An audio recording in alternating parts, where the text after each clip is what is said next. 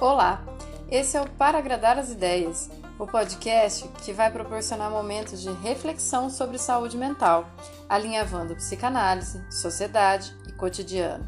Quanto mais você questiona a realidade, mais você a compreende. Ou não. Eu sou Lucilena Nogueira, psicanalista, trazendo conteúdos semanais para agradar as ideias.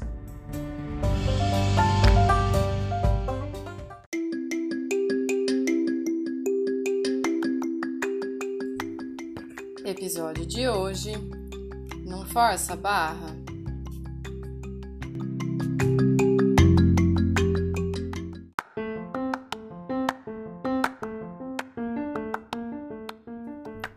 Oi, gente!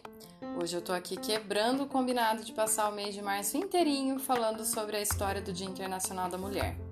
Mas é em função de algo muito maior e mais presente na nossa vida agora, né? Sim, eu também vou falar do Covid-19. Só que eu não vou ficar aqui fazendo recomendação sanitária, nem aumentando uma gama de estatística que já tá deixando todo mundo de cabelo em pé o suficiente. Eu quero agradar as ideias como sempre e trazer perspectivas sobre o que esse vírus pode fazer com a gente. Quem acompanha esse podcast desde o comecinho sabe que uma das minhas expressões constantes é: o tempo passa o tempo todo. E isso também vai passar, desde que nós possamos sempre olhar com cuidado para as coisas. Sempre que a gente conversa aqui, eu falo do quanto o nosso ritmo está acelerado, do quanto que a gente não está conseguindo aproveitar a vida. E esse vírus vem e se impõe dizendo duas coisas. A primeira é: pare. Essa coisa de ficar correndo atrás de dinheiro adoeceu o mundo. Segunda coisa, ele diz: saúde não tem classe social. Então, a gente precisa olhar para como a gente vai se comportar nesse momento. Eu tinha um evento programado para o dia 28 de março e a duras penas a gente teve que se virar para olhar para isso de verdade e sair da negação de ah, não deve ser tão grave assim. A gente precisa dimensionar o perigo do corona. Eu achava que se cada um se mantivesse saudável, dava para tocar o barco. Só que agora a gente está vendo que não dá para tocar o barco, não dá para tocar as pessoas, não dá para dar beijinho, não dá abraço, até esse monstrengo passar. Todo mundo vai ter que entrar em isolamento. Muitas famílias vão poder fazer isso e continuar trabalhando em home office, ok? Parabéns para você. Outras não vão poder é, trabalhar e isso vai alterar a vida financeira delas. Daí é hora da gente se perguntar como que quem tem condição pode ajudar quem não tem.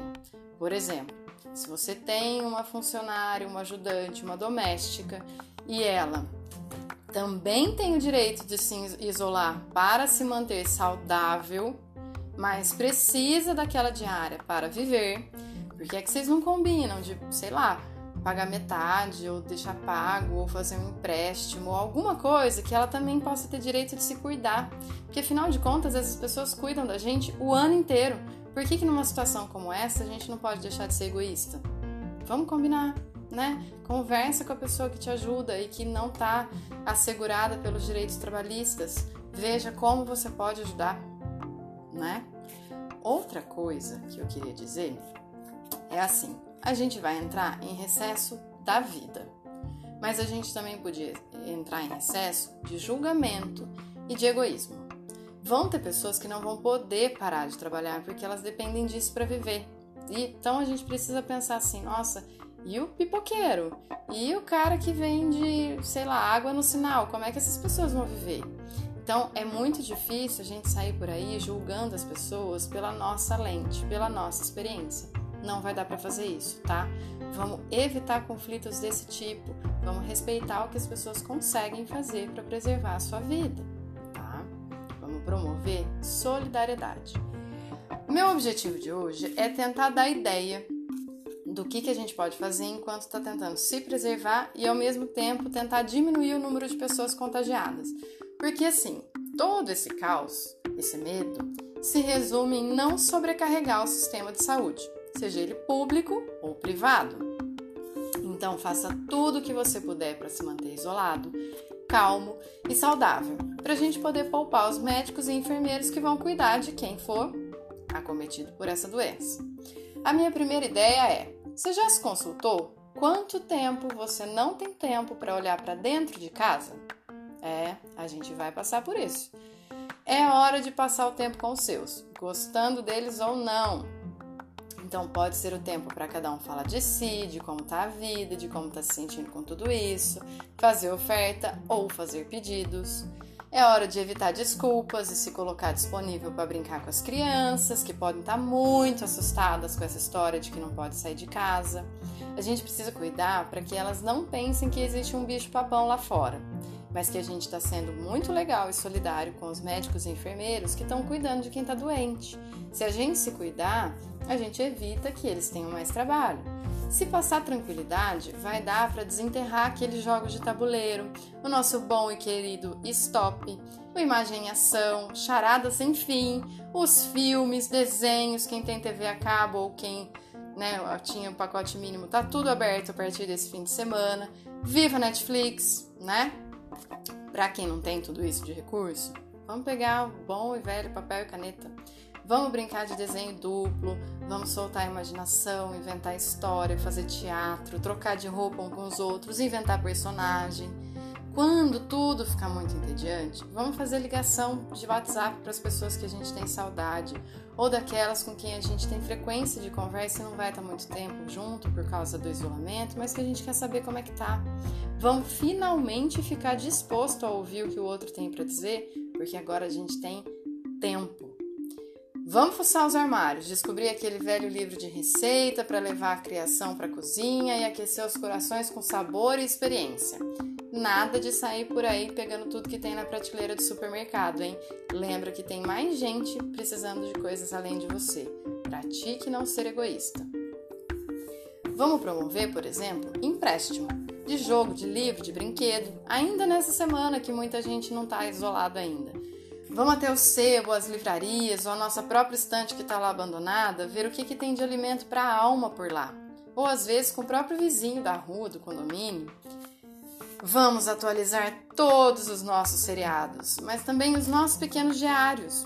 E vamos fazer do Insta um lugar real, porque agora não vai ter todo cenário lindo para mascarar a angústia, hein?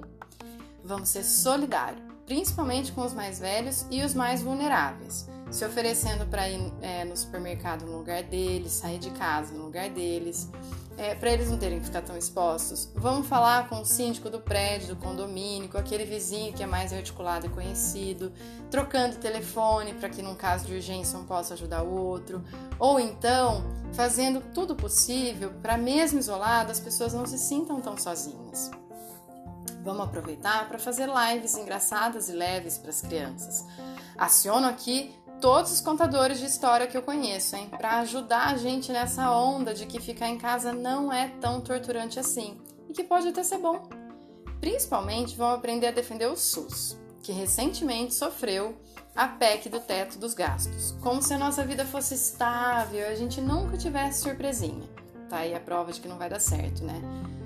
Vamos aproveitar a internet, para além das redes sociais, tá? Pra gente estudar história, arte, cultura, tudo aquilo que não dá tempo normalmente, porque a gente parece que anda torcendo o nariz para as coisas que são prioridade. Não dá. Vamos aprender hoje dois conceitos psicanalíticos na marra. O primeiro é o conceito da castração. Como bem disse a Ana Sui essa semana, a gente tem um limite imposto de fora e é o maior sinal de que a gente vive em sociedade. Não são os nossos desejos individuais as nossas prioridades. E, por outro lado, aprender sobre negação. Apesar de ser um recurso que parece uma boa estratégia para recuar um pouco diante do medo, achando que a coisa não é tão perigosa assim, põe a gente em risco de uma forma desnecessária. Então a gente precisa aceitar sim essa condição imposta como temporária, cuidando para que isso não se torne autoritário, como bem lembrou a tese 11 da, da Sabrina Fernandes. É, não vamos pedir coerção de ninguém, calma, tá? Todo mundo mantenha calma. E vamos se alimentar da ideia de coletivo. Por isso que a gente precisa pensar em política pública que atenda de verdade às nossas necessidades e não as do mercado. E daí, se a bolsa sobe ou desce? O que preocupa a gente de verdade agora é se o termômetro sobe ou desce. O que, que vai acontecer com quem não tem água para lavar as mãos? Com a falta de regulação do preço do álcool gel? E onde que vai isolar gente que nem tem casa? Como que a gente vai fazer com essa grande aglomeração que são as cidades, os prédios, os condomínios, além das favelas? Em que por mais isolado que você se pense, sempre tem alguém que pode ter acabado de passar por ali e talvez não consiga ser tão responsável como você, ou o que, que a gente vai fazer com essa mania de privatizar tudo, sendo que agora a gente está assistindo a importância que é o SUS. É através do SUS, da universidade pública, dos nossos pesquisadores bolsistas, que a gente pode ter ajuda para sair dessa situação. Então, como que a gente vai deixar tudo na mão de quem lucra com a nossa vida? Para dentro de casa, a gente pode sim cuidar de imaginar, de usar tempo para brincar, para distrair, tornar a vida leve. Se quiser, vai até fazer imposto de renda, não tem problema. Mas para fora de casa, a gente precisa manter os pés no chão, de que viver em sociedade não é só votar e pagar imposto. É também pensar e atuar de forma conjunta, apesar das desigualdades e das discrepâncias. Enfim, o tempo passa o tempo todo, isso também vai passar mas cabe a gente responder como. Espero que vocês tenham gostado. Vão ter dicas de como passar por tudo isso no Insta durante todo esse tempo. Então segue lá, arroba para agradar as ideias, ou me manda um e-mail, inclusive com as suas próprias dicas p.agradar.as.ideias.gmail.com Um beijo e até semana que vem.